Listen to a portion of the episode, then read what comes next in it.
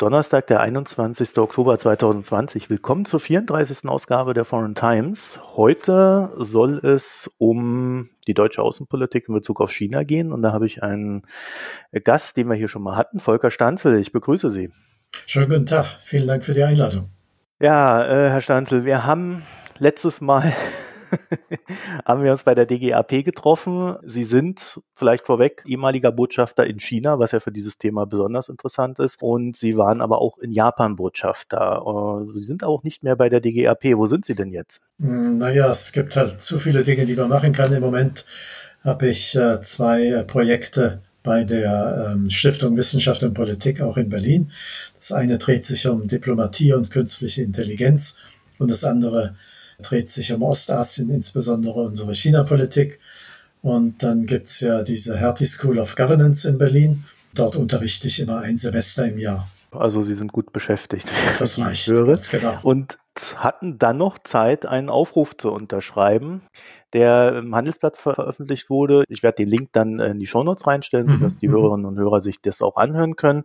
Und wurde zusammen mit François Goudemont, Reinhard Bütikofer und Hans W. Maul unterschrieben. Im Grundsatz geht es darum, dass Europa seine Politik gegenüber Taiwan und China ändern soll. Und vielleicht mal so vorab, Taiwan hat ja eine gewisse Sonderstellung als Staat. Können Sie das kurz erläutern, was da so besonders ist? Mhm. Mache ich gerne, aber vielleicht gerade noch, bevor ich es vergesse. Die vier Personen, die Sie genannt haben, also Herr Maul, Herr Bütikofer, Gottmar und ich, wir haben das zusammen abgefasst, natürlich auch unterschrieben. Aber uns ging es dann darum, andere Personen zu finden, die das mit unterzeichnen, und zwar insbesondere im europäischen Kontext. Deswegen haben wir also Leute aus dem Europäischen Parlament gefunden, eine ehemalige französische Europaministerin und einen polnischen Verteidigungsminister, die das mit unterzeichnet haben. Also Sie sehen schon, dass es hier wesentlich um die europäische China und natürlich Taiwan-Politik geht. Zu Ihrer Frage, was ist das Besondere an äh, Taiwan? Nun, es ist ein Staat, der nirgendwo anerkannt ist, außer von ein paar Kleinstaaten irgendwo im Pazifik oder in Afrika. Staaten, die Geld dafür bekommen, Taiwan diplomatisch anzuerkennen. Das ist eine Konsequenz der geschichtlichen Entwicklung. Die Regierung der Republik China wurde 1949 am Ende des Bürgerkriegs, chinesischen Bürgerkriegs, von der Kommunistischen Partei unter Mao Zedong bekämpft und fast total besiegt, auf jeden Fall vertrieben auf diese kleine Insel Taiwan, dem Kontinent vorgelagert und dort ist es aber gelungen, mit Hilfe amerikanischer Unterstützung diese Unabhängigkeit vom kommunistisch gewordenen China zu erhalten.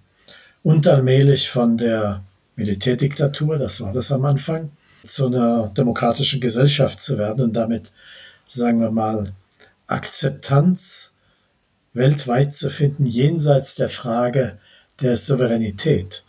Also, wie gesagt, es gibt fast keinen Staat auf der Welt, der sagt, Taiwan ist ein unabhängiger Staat und muss als solcher anerkannt werden, weil man, wenn man das sagen würde, sofort in einen enormen Konflikt mit der Volksrepublik geraten würde. Da kommen wir ja sicher noch drauf zu sprechen, so dass man sagt, wir unterhalten zivilgesellschaftliche Beziehungen, zwischenstaatliche Beziehungen auf einer niedrigeren Ebene, niemals auf einer Ebene, wo man sagen könnte, oh, jetzt erkennt ihr ja Taiwan als eigenen Staat an.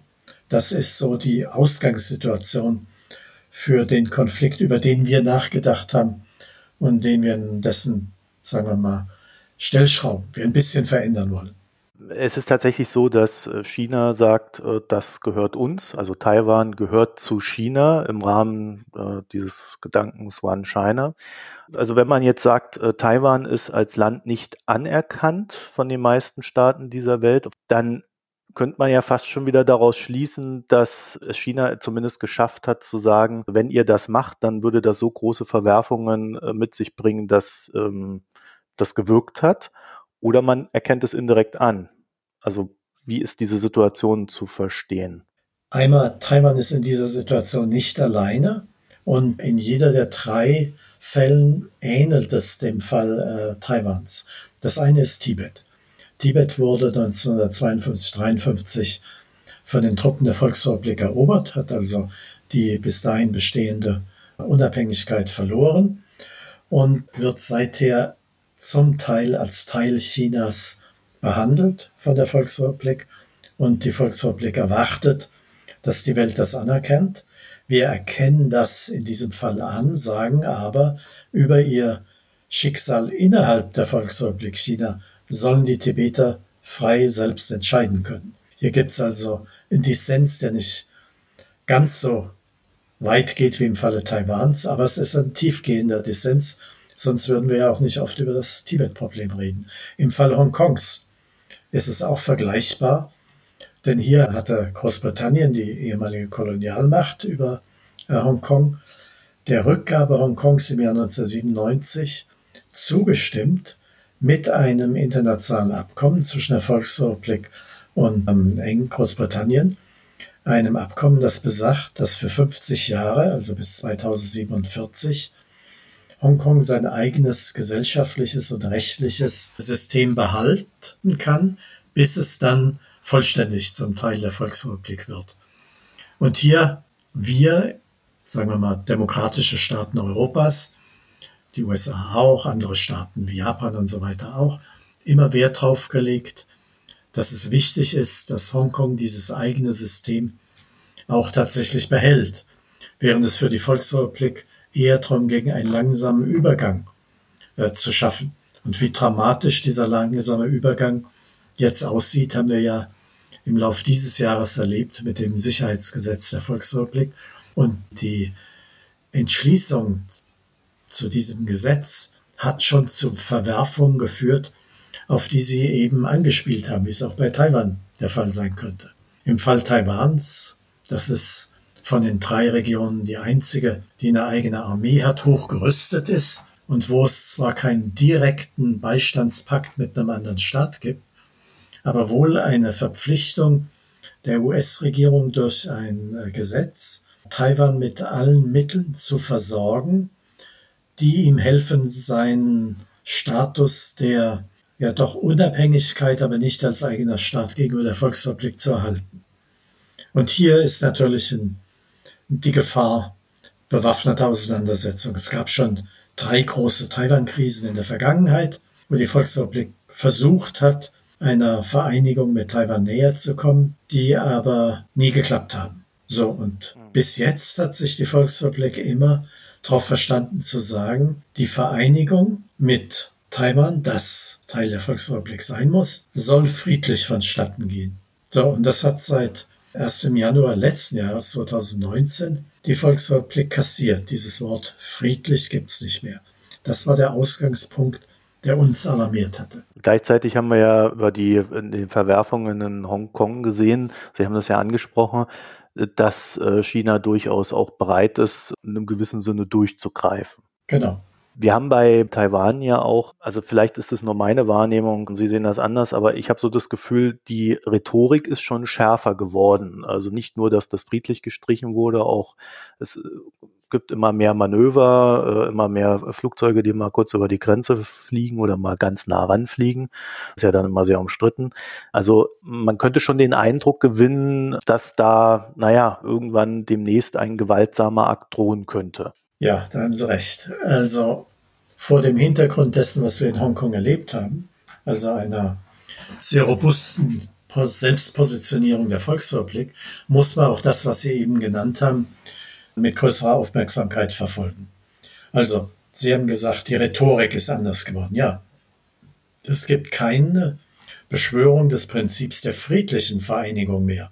Stattdessen ist jetzt auch die Verpflichtung von der neuen Regierung unter Xi Jinping festgeschrieben worden, man müsse die Vereinigung Taiwans mit dem Vaterland erreichen. Also das ist auch schon eine ziemlich offensive Aussage. Dazu kommen dann konkrete Maßnahmen, wie einmal ein schon mehrere Jahre fortdauernder Wirtschaftskrieg, der Taiwan wirtschaftlich schwächen soll und zugleich abhängiger machen soll, als es ohnehin schon ist, von seinen Verbindungen mit der Volksrepublik.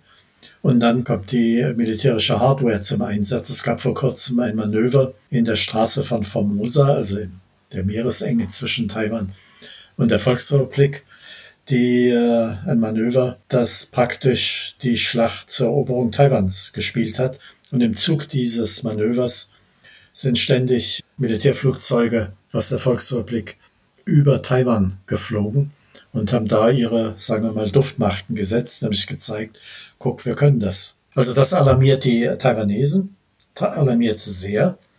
Die Partei unter der jetzigen Präsidentin, die sagt, nein, wir wollen, dass die Taiwanesen zu gegebener Zeit selbst über ihr Schicksal entscheiden und uns nicht einkassieren lassen, wenn wir das nicht wollen.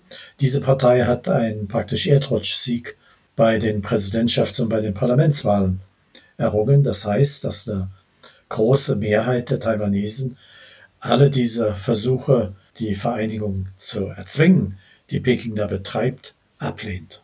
Mich erinnert das ja so ein bisschen an die Ukraine, muss ich sagen. Also als die Ukraine Aha. ihren Krieg dann mit Russland hatte im Osten, ist ja erst den Menschen dort so richtig die Nation bewusst geworden. Und äh, wenn ich da so auf Taiwan gucke, habe ich so das, äh, den Eindruck, je mehr China sagt, wir wollen euch, desto, desto mehr wird den Taiwanesen quasi bewusst, dass sie ja auch als Nation fungieren könnten, auch wenn sie nicht anerkannt sind. Ja, ja, ja. Das ist ein, ein sehr guter Vergleich. Da kommt noch was dazu, würde ich sagen. Also im Fall äh, Taiwans hat sich ja das Land, die Gesellschaft enorm entwickelt. In Asien gibt es wenige echte Demokratien, aber Taiwan ist jedenfalls eine. Und das ist eine Entwicklung, die aus der Gesellschaft herauskam. Das wird nicht von außen irgendwo aufgezwungen. Und das führt auch zu einem Bewusstsein dessen, was die Unterschiede zwischen Taiwan und der Volksrepublik sind. Das, das wissen die Menschen ja. Nicht Taiwanesen sind immer gerne in die Volksrepublik gereist, haben sich da umgeguckt. Viele, viele, ich glaube bis, ich weiß nicht wie viele, ich glaube 10 Millionen pro Jahr Volksrepublik-Chinesen, die als Touristen nach Taiwan gekommen sind, sind ja auch im Austausch mit den Menschen dort und haben die Taiwanesen auch verstehen, dass es so große Unterschiede gibt, dass man in dieser Art Gesellschaft wie der Volksrepublik eher nicht leben möchte. Das heißt, ja eigentlich, das war so ein bisschen auch der Hintergrund, worauf ich hinaus wollte, wenn man da so drauf guckt, es ist schon sehr schwierig, sich überhaupt vorzustellen, dass eine, also zumindest aus jetziger Sicht, ne, das kann sich ja ändern in den nächsten 10, 20 Jahren, aber aus jetziger Sicht ist es sehr schwer, sich vorzustellen, dass so eine friedliche Vereinigung stattfindet, wo dann auch China vielleicht sagt, okay, dieses ein Land, zwei Systeme, also dass äh, Taiwan sein System beibehalten kann und quasi als autonome Zone da äh, oder Zone mit sehr viel Freiheit weitergeführt wird. Also das ist, scheint sehr weit weg. Das ist unvorstellbar. Also und der Blick nach Hongkong zeigt das ja auch. Ich meine, Hongkong war nun wirklich abhängig oder ist enorm abhängig von der Volksrepublik. Die Volksrepublik hat eine Menge dessen in Hongkong erreicht, was sie erreichen wollte. Und äh, dennoch, dennoch kam es da im letzten Jahr zu diesen enormen Protesten der Bevölkerung Hongkongs, weil die Versuche der Einflussnahme durch Peking zu weit gingen. So, und Hongkong hatte sich ja an diesen Status mit so einer halben Abhängigkeit gewöhnt. In Taiwan gibt's das gar nicht. Taiwan wird im Gegenteil eher noch immer freier. Fortschrittliche Gesetze werden da verabschiedet, also zum Beispiel zur Stellung der Frau, gleichgeschlechtliche Eheschließung und so weiter. Alles Dinge, die sonst in Asien nicht überall selbstverständlich sind, ganz im Gegenteil. Und dann sollen diese Menschen sich vorstellen können, so zu leben wie die Menschen in Peking. Ich meine, die Corona-Pandemie hat es ja ganz deutlich vor Augen geführt. Ne? Beide, beide, die Volksrepublik und Taiwan, sind da ganz glänzend herausgekommen. Wie im Fall der Volksrepublik, in dem die Menschen eingesperrt und enorm massiv auch physisch bedroht worden sind. Und im Falle Taiwans durch einen gesellschaftlichen Konsens, den die Regierung sehr schnell äh, hat herstellen können. Also ganz anderes Verhalten, ganz andere Reaktion auf diese enorme pandemische Bedrohung. Beide haben es gelöst. Die einen mit Zwang, die anderen mit Freiheit, sondern sagt den Taiwanesen mal, so, das nächste Mal wird es hier bei uns so laufen wie in Wuhan. Ihr werdet alle eingesperrt.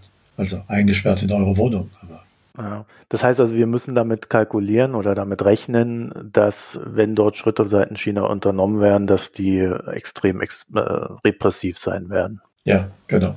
Das, was wir jetzt schon in Hongkong erleben, ja. noch, viel, noch viel stärker.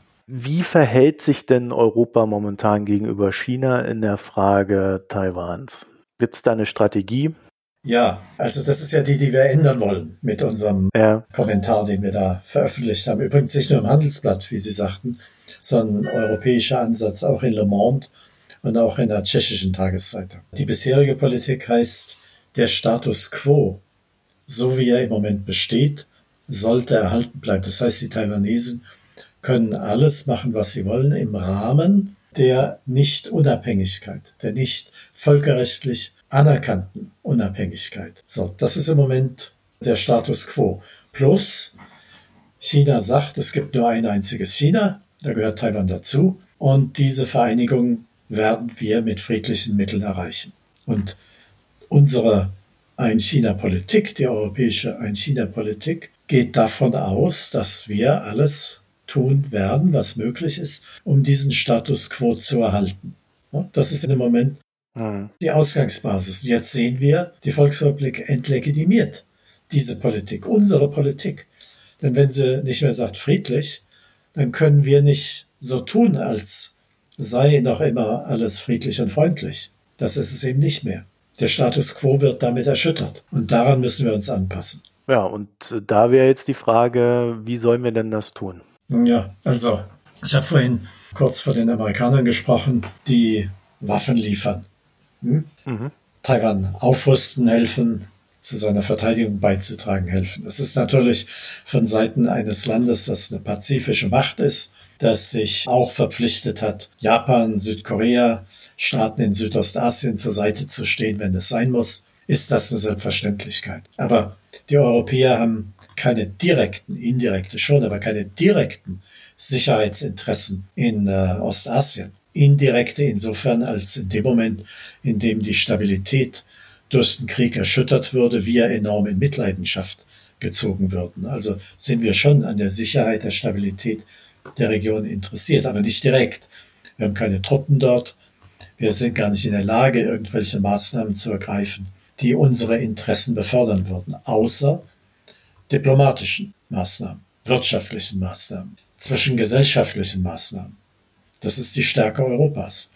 Wir sind der wichtigste Handelspartner der Volksrepublik China. Wir sind einer der wichtigsten Handelspartner Japans, Koreas, auch Taiwans und der Staaten Südostasiens. Also davon, was wir machen, hängt auch die innere Entwicklung all dieser Staaten in dieser gesamten Region mit ab, in einem erheblichem Ausmaß ab. Also das sind schon Pfunde, mit denen man wuchern kann. Hinzu kommt die Symbolik unserer Politik. In dem Moment, in dem wir sagen würden, wir verfolgen unsere bisherige Taiwan-Politik nicht mehr, wäre das ja eine starke Aussage und würde bei den Staaten der Region zu Reaktionen führen müssen. Entweder dem Appell, lasst das doch sein, den Unsinn, oder zu einer Kontroverse, die äh, auch auf diplomatischem Feld ausgetragen würde, aber immerhin beide Seiten schwärzen würden. Also soweit erstmal ganz allgemein. Ich gehe gerne gleich nochmal auf einzelne Details ein, die wir im Auge haben, aber ich denke schon, hier kann man eine Menge machen. Die erste Idee, die ich dazu äh, hatte, als ich das gelesen habe, habe ich gedacht, ja, das ist äh, alles richtig, was da steht. Das Problem ist dann nur, und das ist vielleicht ja auch das Problem dann der aktiven Politik, China ist ja bekannt für seine Wolfsdiplomatie, äh, sprich seine sehr aggressive, repressive äh, Diplomatie, die in Schweden äh, ja ganz aktiv droht, dass das Land zum Beispiel, wenn das irgendwelche Preise verteilt, dann äh, leiden wird äh, und ähnliches. Wenn man also seine eigene Politik gegenüber China verändert, hätte man ja sofort eine ziemlich starke Reaktion seitens China zu erwarten. Also gerade wenn es auch in den wirtschaftlichen Bereich reingeht. Das ist äh, wahrscheinlich auch das, was hemmt, oder? Was bisher gehemmt hat, wir sind ja im Moment in einem Umdenkprozess. Also es sind ja nicht nur wir vier, die sich da Gedanken drüber machen. Wir würden das ja nie aufgeschrieben haben, wenn wir nicht die Vorstellung hätten oder beobachten würden, dass ähnliche Überlegungen vielerorts stattfindet. Innerhalb Europas auf jeden Fall, aber auch in Asien und in den USA. Das hängt auch damit zusammen, dass es nicht nur um Taiwan geht und nicht nur um Taiwan und Hongkong, sondern es hängt auch mit dem Aspekt zusammen, den Sie eben angesprochen haben. Das insgesamt robustere, härtere, konfliktfreundlichere Auftreten Chinas, auch bei Dingen, die ähm, eigentlich aus der Ferne betrachtet nicht eine große Relevanz haben sollten. Also ob jetzt in Schweden da dieser oder jene Preis verliehen wird, da könnte man doch, äh, wenn man eine starke Macht, wie China sie ja sein will, wäre, sagen, was schert es mich? Aber stattdessen äh, werden da diplomatische Vergeltungsmaßnahmen äh, angedroht, als ähm, der chinesische Außenminister kürzlich in Berlin war, hat er bei der gemeinsamen Pressekonferenz mit Außenminister Maas ja den Parlamentspräsidenten der Tschechischen Republik kritisiert, der gerade Taiwan besucht hatte und äh, hat gesagt, die Strafe wird hart ausfallen, woraufhin dann Außenminister Maas, wie ich denke, sehr richtig geantwortet hat, Drohungen haben hier in diesem Raum keinen Platz. Und anders kann man auf diese, diese Art äh, des Verhaltens der, wie Sie sagen, Wolfsdiplomaten nicht reagieren. Aber anderswo geht China ja noch weiter.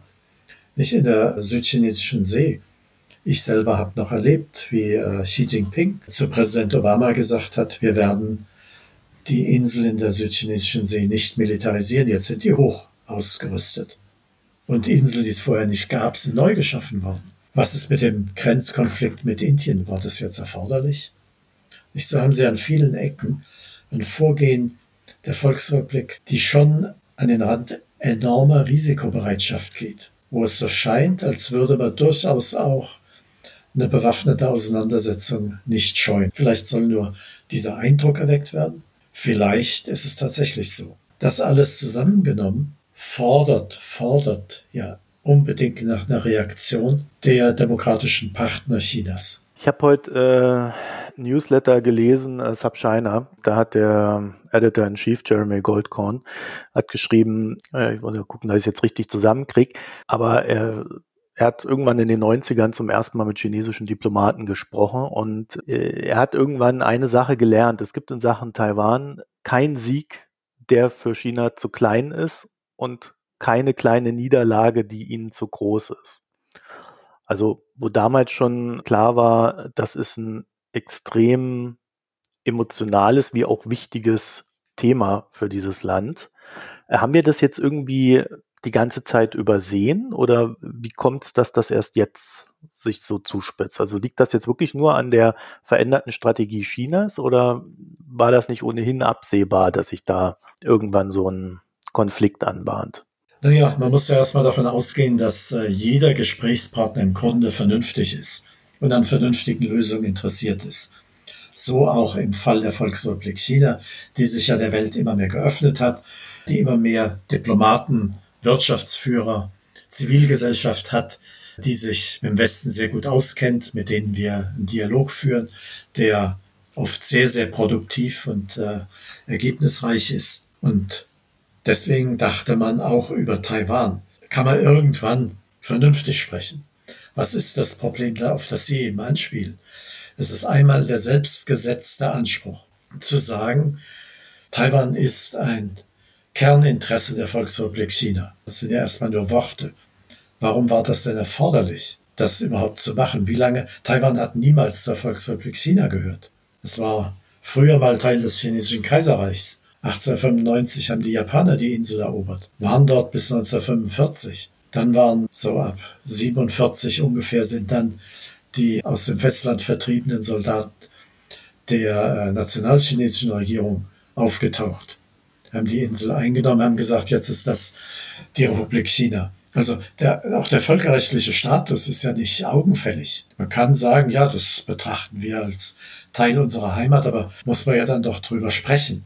Emotional ist es meines Erachtens nicht. Es gehört aber zur Politik der Kommunistischen Partei in Peking, Themen, die ihr wirklich wichtig sind, zu emotionalisieren. Durch entsprechende Öffentlichkeitsarbeit, durch einen entsprechenden Tenor in den Gesprächen nach außen. Also der Satz, wenn Sie sowas sagen, dann verletzen Sie die Gefühle des chinesischen Volkes soll nicht nur Rhetorik sein, sondern soll ja auch für den Gesprächspartner sichtbar sein. Und heute geht das leicht durch die hm, Mobilisierung der Massen, im Internet vornehmlich natürlich. Und so lässt sich so schnell der Eindruck einer äh, Emotionalisierung eines Themas erzeugen. Aber ich habe ja nur selbst in der Volksrepublik gelebt, auch oft in Taiwan. Also äh, von der Emotionalisierung unter den normalen Menschen habe ich da nichts gesehen. Im, im Gegenteil, also es, sie treffen eine Menge auch jüngerer äh, Chinesen der Volksrepublik, die sagen, ja, wenn es uns so ging wie in Taiwan, wäre es ja auch nicht schlecht. Das meinen die jetzt nicht unbedingt als Kritik an der äh, kommunistischen Führung, sondern einfach nur an der Art des Lebens, die sie in Taiwan kennengelernt haben und mögen gelernt haben. Aber das ist, ja, ihr offizieller Gesprächspartner, der wird ihnen sagen, also hier in dieser Frage sind wir hochemotional. So, und das müssen sie dann so zur Kenntnis nehmen. Wenn ich jetzt so Ihre Argumente höre, dann, dann habe ich so das Gefühl, es ist ja eigentlich gar nicht so schlimm, aber trotzdem scheint es ja für China doch ganz schlimm zu sein. Genau. Da, da ist ja so, ein, so, ein, so eine Differenz drin. Ne? Also aus unserer Sicht ließe sich erstmal das Problem auf der Zeitschiene weiterschieben. Es muss nicht unbedingt Xi Jinping sein, der jetzt die Vereinigung des Vaterlandes erreicht hat. Hm? Also wenn man an, sagen wir mal, einem, konsensualen Vereinigung interessiert ist, einer Vereinigung, der auch die Taiwanesen zustimmen, dann wirbt man doch um Taiwan und versucht es nicht abzuschrecken, was im Moment ja passiert. Drohungen gewinnen ja nicht unbedingt Sympathie, äh, aber das ist im Moment die Strategie. Wenn man davon Abstand nehme, wie das in den 90er Jahren ja schon mal versucht war, 80er, 90er Jahren unter Deng Xiaoping schon versucht wurde, nämlich Gespräche zu führen, eine Kommission einzuberufen, eine neue Kommission einzuberufen, ohne dass da jetzt unbedingt als Ziel die Vereinigung genannt würde, sondern einfach nur Verständigung zu erreichen. Ich meine, in Deutschland haben wir ja da äh, durchaus entsprechende Erfahrungen gemacht, wie weit man kommen kann, wenn man den explizit formulierten Anspruch auf Wiedervereinigung hintanstellt. Das haben wir ja erlebt. Wir kamen ja nicht nur mit der DDR, sondern auch mit den Staaten des Ostblocks bis hin zur Sowjetunion. Ab dem Moment so viel besser zu Rande, indem wir den Deutschlandvertrag und entsprechende Verträge mit den anderen Staaten dort abgeschlossen haben. Und diese Verträge, die auch erlaubt haben, dass beide Deutschlands in die UNO kamen, gingen ja davon aus, dass, wie Willy Brandt gesagt hat, die Bundesrepublik und die DDR zwei Staaten sind, die füreinander nicht Ausland sind. Und das war doch sowas, womit alle eigentlich ganz gut leben konnten, bis die Geschichte dann sich anders entwickelt hat. Aber das hat ja da noch äh, durchaus lange Zeit gedauert. Aber genau diese Form des Miteinanders scheint ja jetzt hier an der Stelle nicht mehr möglich. Wir haben jetzt schon mal kurz angefangen gehabt, über die Punkte zu sprechen. Aber äh, was konkret könnte denn, naja, ich will jetzt nicht sagen Deutschland, aber Europa denn tun? Sie haben ja einen Punkt, den finde ich ganz interessant, Handels- und Wirtschaftsbeziehungen mit Taiwan verbessern. Den finde ich deswegen interessant, weil ich glaube, dass Sanktionen nicht immer hilfreich sind, wie man ja in, in, im Fall Russland, Ukraine sieht. Dass es aber hilfreich sein kann, denjenigen, der geschädigt wird, so zu unterstützen, dass er selber stark wird und dadurch auch in, inner, äh, innergesellschaftlich gefestigt. Deswegen hat mir dieser Punkt, äh, der hier ganz konkret benannt war, sehr gut gefallen. Und es ist natürlich ein passiver Punkt. Ne? Also man macht nicht aktiv etwas äh, gegen China und sagt, du böses, böses China, du. Äh, was ja dann wieder diese Emotionen, wie, wie ernsthaft sie sind, dann hervorrufen würde. Ja, also das ist eine sehr, sehr gute Beobachtung. Nicht, wenn Sie mal so die Welt insgesamt betrachten, dann kann man ja wohl sagen, dass zunehmend das Feld der Wirtschaft und des Handels die eigentlichen Schlachtfelder abgelöst haben. Wo finden tatsächlich noch Kriege zwischen Staaten statt? Es finden Kriege in Staaten statt, also Bürgerkriege. Aber zwischen Staaten, Irak, Afghanistan war sowas. Aber es gibt sehr wenige eigentlich. Stattdessen haben wir viel mehr ja, Schlachten, Auseinandersetzungen im Bereich der Wirtschaft. Nicht nur durch Sanktionen, sondern durch finanzielle Maßnahmen. Da gibt es äh, ja inzwischen riesige Instrumentenkästen, in die man greifen kann. Und die Handels- und Wirtschaftsbeziehungen mit Taiwan verbessern, wäre so ein Instrument. Denn natürlich, Sie sagten passiv, natürlich ist es nicht ganz so passiv. Denn Sie stärken hier eine Partei, die China gerne schwächen würde. Und wie weit kann man in dieser Stärkung gehen, ohne allzu große Proteste der Volksrepublik, die dann wieder zu einem weiterführenden Konflikt reichen könnten, hervorzurufen. Also wir haben überlegt, ob man hier nicht reinschreiben sollte, ein Freihandelsabkommen mit Taiwan. Das wäre ein sehr, sehr weitreichender Schritt. Die EU hat ein Freihandelsabkommen mit Korea. Ist das nicht eine indirekte Anerkennung Taiwans als Staat dann auch? Na, das können Sie ja formulieren. Das, das können Sie ja dann beschreiben. Der Wirtschaftsraum Taiwan oder sowas. Also das glaube ich, das lässt sich lösen. Aber Sie würden damit eine Intensität der Wirtschaftsbeziehungen ermöglichen durch Zollfreiheit. Nicht? Das würde schon sehr, sehr weit gehen und würde Taiwan wirklich enorm helfen, wirtschaftlich unabhängiger von der Volksrepublik zu werden. Aber so weit haben wir dann überlegt, gehen wir jetzt noch nicht. Und wir, wir zeigen, sagen wir mal, was möglich wäre, ohne jetzt den großen Schritt, auf den man warten müsste, jetzt schon zu tun. In einem anderen Punkt, den wir geschrieben haben, heißt der kritische Lieferketten neu ordnen. Und da haben wir explizit dazu geschrieben, dass wir die Abhängigkeit Taiwans von China vermindern wollen geht ja in die gleiche Richtung, aber sogar noch ein Stückchen weiter, weil Lieferketten ja dann nicht nur drei Parteien, nämlich EU, Taiwan und die Volksrepublik betreffen, sondern Lieferketten gehen ja, gehen ja zum Teil global. Also hier würden wir mit vielen Staaten verhandeln müssen, um Taiwan mit stärker mit einzubeziehen, als es im Moment der Fall ist. Also ich denke, wir haben schon offensiv nachgedacht, nicht nur passiv, aber offenbar nicht weit genug, sodass sie gesagt hat, das ist ja passiv. Ich verstehe schon den Punkt, warum Sie sagen, es ist nicht passiv, weil es ja indirekt dann wieder äh, aktiv ist. Aber das ist so einer der Punkte, wo ich sagen würde, man kann ihn als passiv verkaufen, weil am Ende haben wir ja dann doch noch die Wahlfreiheit, mit wem wir Geschäfte machen. Auch okay.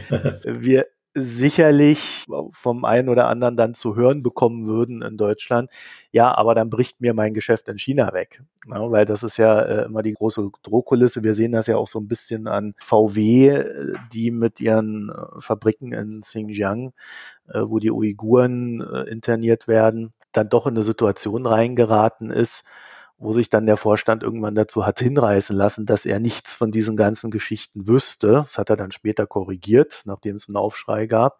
Aber ich finde, das war mal so ein Einblick in so einen Unternehmerkopf, der halt gezeigt hat, entweder will man es dann auch nicht sehen oder man verleugnet es halt aus geschäftlichen Interessen. Ja, ganz genau, ganz genau. Und das ist natürlich der Schwachpunkt. Es ist ja nicht nur Deutschland, sondern ich sagte vorhin, die EU ist der wichtigste Handelspartner Chinas, wobei China sehr viel abhängiger von der Europäischen Union ist, als äh, die EU von China abhängig ist, wenn Sie mal die Handelszahlen miteinander vergleichen. Aber trotzdem bedeutet das ja nicht, dass China nicht Schmerz zufügen könnte und dass es nicht an den Stellen zustechen würde, wo der Schmerz am stärksten empfunden werden würde. Einen weiteren Punkt, den Sie drin haben, der klingt so ganz unverfänglich. Ne? Ein Dialog mit allen wichtigen Akteuren in Taiwan führen, einschließlich der Inhaber der höchsten Ämter. Das ist aber tatsächlich etwas, was so gar nicht stattfindet momentan. Ne? Das ist nur auf so einer ganz vorsichtigen Ebene. Ich merke, Sie haben sich da schon kundig gemacht. Das heißt Zustimmung. ja, ja. Nee, also äh, warum ist das so schwierig? Wie ich vorhin gesagt habe, wir haben über Jahrzehnte es vermieden, den Eindruck zu erwecken, wir würden Taiwan eine eigene Staatlichkeit zuerkennen, auch wenn wir uns so verhalten haben. Also Taiwan hat ja zum Beispiel auch sowas ähnliches wie Botschaften in den EU-Mitgliedstaaten und so weiter. Aber mehr wollten wir nicht so und dazu gehörte auch, dass wir gesagt haben, die echten Repräsentanten, völkerrechtlichen Repräsentanten, höchstrangigen, die Tausch, die besuchen sich nicht gegenseitig also der taiwanesische Präsident, Premierminister, Außenminister, Verteidigung und so weiter, kann nicht nach Europa kommen.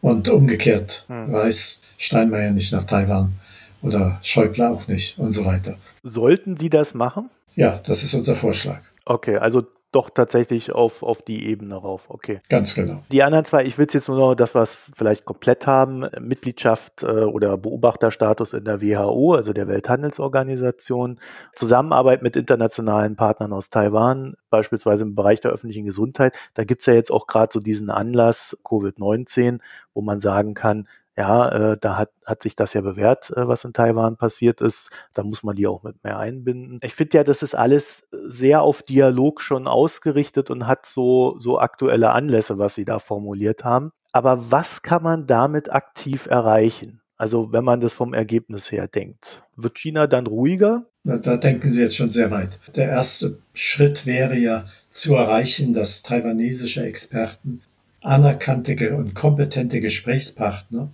für ja, auf verschiedenen Bereichen auf der internationalen Bühne sind. Und äh, wir haben jetzt Gesundheit und WHO hier erwähnt, weil das ja dann augenfällig war. Die WHO hat das ignoriert, was Taiwan an eigenen Erkenntnissen über äh, Corona hatte und hat Taiwan auch später erst auf Drängen seitens westlicher Staaten einigermaßen eingebunden, während Taiwan wirklich sehr schnell sehr kompetent war und da auch international sehr hätte helfen können. Und so sagen wir, ist das ja auch in anderen Bereichen. Nicht? Taiwanesen sind gut ausgebildete Experten in allen möglichen Bereichen, die, und es ist ein hochentwickeltes Industrieland, und deswegen sollte man international damit zusammenarbeiten. Und dann würden sich diese taiwanesischen Experten schon ihren eigenen Raum schaffen. Wenn einmal der Zaun gefallen ist, der bisher die Zusammenarbeit äh, verhindert. Und damit würde Taiwan natürlich an Status gewinnen. Und deswegen haben wir also WHO und Gesundheit nur als Beispiel genannt. Wir haben ja gesagt, auch in anderen internationalen Organisationen und überhaupt in den Ländern des globalen Südens. Also wir wollen das schon umfassend genug anlegen. Was genau ist das Ziel? Ich nehme mal den letzten Vorschlag, den wir haben. Da kann man es, glaube ich, ganz gut dran illustrieren. Wir sagen auch, wir unterstützen die Einrichtung eines taiwanesischen Satellitenkanals in chinesischer Sprache in Europa. So, im Moment gibt es natürlich CGTN und Volksrepublik chinesische äh, Satellitenkanäle, die hier durchaus verbreitet sind. Es gibt keinen taiwanesischen. Aber ein äh, Kollege im Auswärtigen Amt, der das gelesen hatte, hat mich gleich gefragt, aber muss das denn sein? Jemand, der taiwanesisches Fernsehen gucken will oder Zeitung lesen will, der geht doch heute ins Internet, kann das sofort machen. Und ich habe ihm geantwortet, ja, es geht aber um die Symbolik. Wir wollen das und wir wollen zeigen, es muss nicht alles in Abhängigkeit von der Volksrepublik geschehen. Und für uns ist Taiwan als eine freie, liberale und demokratische Gesellschaft ein ganz wichtiger Gesprächspartner unserer Zivilgesellschaft und verdient entsprechende Anerkennung und entsprechende Bemühungen zu kooperieren, wo nur immer es geht. So, und dann wäre der nächste Schritt natürlich, dass die Volksrepublik, die wird natürlich enorm protestieren, wenn sowas hier umgesetzt werden sollte, ganz klar. Und dann wird man darüber verhandeln und das eine machen, das andere mehr, das andere weniger. Aber am Ende käme dabei raus, nach meiner Meinung, ein Signal an Peking, diese Art der Verschiebung der Parameter unserer Taiwan-Politik. Ihr entzieht unserer Taiwan-Politik oder unserer Ein-China-Politik die Grundlage. Das kann nicht so bleiben. Ihr geht damit ein großes Risiko auch für euch ein. Nicht nur, dass wir dann was tun, was ihr nicht mögt, nämlich mit äh, Taiwan mehr sprechen und zusammenarbeiten, sondern das zeigt ja auch, dass uns die Zusammenarbeit mit euch nicht so wichtig ist, dass wir nicht, dass wir deswegen auf die Entwicklung unserer Beziehungen zu Taiwan verzichten würden. Das ist das Signal was von all diesen Maßnahmen ausgehen soll. Ein Warnzeichen. Wollt ihr wirklich in Peking, wollt ihr wirklich die Beziehung zu Europa gefährden, aufs Spiel setzen, nur für eine Politik, die eurer bisherigen Politik ja gar nicht entspricht, die eine neue Politik ist, eine Wolfsdiplomatie ist. Ist Europa zu empfindlich, also zu ängstlich bei solchen Sachen? Ängstlich gegenüber wem? Äh, gegenüber China. Ja, das war ja ein Status quo, wo man sagen konnte, und ich denke zu Recht gesagt wird, es wird, die Zukunft wird zeigen, wie es weitergeht. Ja, wir haben zwei Länder, die nebeneinander herleben. Der eine will den anderen schlucken, aber tut's nicht, wenn nicht friedlich. Und wir sagen dazu, aber bitte beachtet die Regel der Selbstbestimmung der Taiwanesen. Und irgendwie findet sich das, wenn sich beide wirtschaftlich weiterentwickeln, auch politisch weiterentwickeln, dann findet man Weg. Und nochmal, wir Deutsche haben da ja in unserer eigenen Geschichte ein hervorragendes Beispiel, wie sowas so gut gehen kann. Also insofern, wir haben am Status quo festgehalten, aber jetzt wird der Status quo erschüttert. Und deswegen müssen wir uns jetzt ändern. Und wenn China zur Waffengewalt greift, um Taiwan einzunehmen, was dann? Wenn China tatsächlich einen Eroberungsversuch macht, dann wäre erstens die Frage, gelingt es. Also in der Volksrepublik gibt es immer wieder Zeitungsmeldungen, dass jemand gesagt hätte, Taiwan ist gar kein äh, Problem. Wenn man dann westliche Militärexperten spricht, dann sagen die, also so leicht geht es nicht. Also mit Panzern kann man ja schon mal gar nicht so einfach dahin. Und mit Raketen will man das Land zerstören, bevor man es erobert. Ist auch nicht sehr wahrscheinlich. Also, das wäre die erste Frage. Geht das? Geht das überhaupt? Die zweite wäre, braucht Taiwan Hilfe? Ja. In dem Moment, in dem die Volksrepublik massiv angreift, wird Taiwan sich nicht auf Dauer selbst verteidigen können. Es wird nicht einfach sein, es wird viel, viel Blut kosten, viele Menschenleben kosten, aber irgendwann wird die Volksrepublik stärker sein, also braucht Hilfe. Von wem? Europa hat kein militärisches Sicherheitsengagement in Ostasien. Wir haben ja nicht mal Truppen da. Die Zeit der Kolonialmächte ist längst vorüber, zum Glück. Wer kann Taiwan zur Seite stehen? Japan, Südkorea, die selber Angst haben müssen vor der Volksrepublik, immerhin ja eine Atommacht. Nein, die einzige Macht, die helfen kann, sind die USA. So, die USA beliefern, wie gesagt, Taiwan mit Waffen, haben aber dort keine Soldaten stationiert. Man könnte ja sagen, warum machen die das in Taiwan nicht so, wie sie es in West-Berlin gemacht haben? Die Stationierung von Truppen bedeutet ja, in dem Moment, in dem es einen Angriff gibt, werden auch die Truppen der Amerikaner angegriffen. Das hat für West-Berlin einen enormen Schutz bedeutet. Warum nicht in Taiwan? Und hier seit vielen, vielen Präsidenten sagt, also seit Ende der 70er Jahre, sagt die Regierung der USA, das ist jetzt eine strategische Zwiespältigkeit. Es offen zu halten, ob wir eingreifen würden oder nicht, hat die gleiche Funktion wie die Frage der Nutzung von Nuklearwaffen im Kalten Krieg. Niemand hat sich festgelegt darauf, auf einen Angriff mit Nuklearwaffen zu reagieren, weil das möglicherweise erst provoziert hätte. Also hat man sich lieber nicht festgelegt und hat durch diese Zwiespältigkeit auch die Unsicherheit geschaffen, werden sie nicht doch eingreifen. Das ist im Moment die Strategie der USA.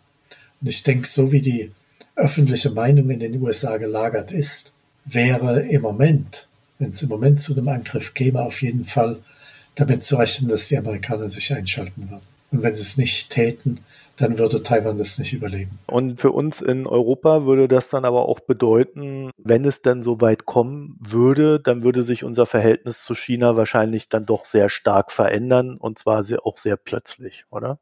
Das wäre ein enormer Bruch mit enormen Konsequenzen. Also auch wenn äh, europäische Wirtschaftler das dann nicht gerne hätten, aber das würden sie akzeptieren, so wie sie ja auch zum Beispiel akzeptiert haben Sanktionen gegen Russland nach der Annexion der Krim-Halbinsel. Also manch, wenn rote Linien überschritten sind, äh, dann äh, kann man davon ausgehen, dass das auch die Wirtschaft in einem sehr stark betroffenen Land mittragen würde. Aber darüber hinaus ging es dann natürlich auch darum, wie unterstützen wir denn das, was da die USA und Taiwan womöglich unterstützt noch von Australien oder Japan in Ostasien jetzt machen. Beliefern wir jetzt auch die Streitparteien mit Waffen? Da kämen bestimmt entsprechende Forderungen auf uns zu. Und wir würden das wahrscheinlich machen. Und dann, ich sagte vorhin, die Wirtschaftsbeziehungen sind international inzwischen auch so eine Art Kampffeld. Wir würden sicher auch die Beziehungen zur Volksrepublik weitestgehend reduzieren. Auch dort, wo es nicht jetzt um irgendwelche Aktivitäten geht, die mit Taiwan zu tun haben. Also es hätte für uns ganz enorme Konsequenzen. Ich sagte vorhin, indirekte Sicherheitsinteressen haben wir ja in Ostasien. Das ist ja ein perfektes Beispiel. Ne, wir werden ganz hart getroffen wenn das passieren würde, was wir nicht wollen, dass passiert. Als Sie letztes Mal bei uns waren oder bei mir hier, haben wir über Ihr Buch Die ratlose Außenpolitik gesprochen. Ja, Und, genau. Äh, könnte man diesen Aufruf jetzt auch äh, in, in, einem Sinne sehen, dass äh, hier Europa aufgefordert wird, etwas zu tun, damit es dann nicht plötzlich ratlos vor so einer Situation steht, die wir gerade unheilvoll skizziert haben? Auf jeden Fall. Und es ist schön, dass Sie sich daran erinnern, auch an diesen Punkt. Die Frage, wie gehen wir denn mit den enormen Krisen auf der Welt um? Wie bereiten wir uns vor? Und meine Antwort damals, es geht nur über Europa. Es kann nur Europa tun. Und die Herausforderung, die China im Moment für uns darstellt, in vieler Hinsicht, ist von einer Dimension, dass sie Deutschland alleine gar nicht bewältigen kann. Sicher der wichtigste Wirtschaftspartner Chinas innerhalb der EU, aber ohne alle 27 und vielleicht auch noch die äh, Briten dazu, können wir sehr viel weniger erreichen, als wir es national erreichen können. Das ist eines. andere ist, dass das jetzt wirklich ein Beispiel für diese Entwicklung, die ich versucht habe in dem Buch zu schildern, ist, wie sich die Mächteverschiebungen in der Welt darstellen. Dass wir jetzt das zu tun haben mit einer Macht, die nicht nur stärker wird und entsprechend ausgreift, wie auch Japan das mal gemacht hat, wie das auch wir in Wirtschaftswunderzeiten gemacht haben, sondern eine Macht, die auch die Regeln des internationalen Miteinanders nicht mehr akzeptiert, sondern sie versucht durch seine eigenen zu ersetzen. Und damit geht diese Macht schon ans Eingemachte des Friedens, den wir einigermaßen seit dem Ende des Zweiten Weltkriegs in der Welt haben erhalten können. Mit Ausnahmen, mit vielen Ausnahmen, Afghanistan, Vietnam und so weiter. Aber wenn Sie es vergleichen mit den Katastrophen in der ersten Hälfte des letzten äh, Jahrhunderts, äh, ist es uns doch gelungen, eine weitestgehend friedliche Welt zu erhalten. Und das verdankt sich der Tatsache, dass sich die meisten Staaten meistens, hm, also ich räume da ein bisschen was ein, aber die meisten Staaten meistens an die Regeln halten, auf die sie sich mal verständigt haben. Und jetzt kommt jemand und streckt die Ellenbogen, stößt mit den Ellenbogen nach rechts und links und sagt Regeln hin oder her, wenn sie uns nicht passen, dann wollen wir nichts davon wissen. Hm, das erschüttert das Ganze. Und da müssen wir lernen, mit umzugehen. Und hier in dieser Taiwan-Frage haben wir ein kleines Beispiel dafür, was es in der konkreten Politik bedeuten kann. Volker Schlanzel, ich bedanke mich für das Gespräch. Sehr gerne, jederzeit.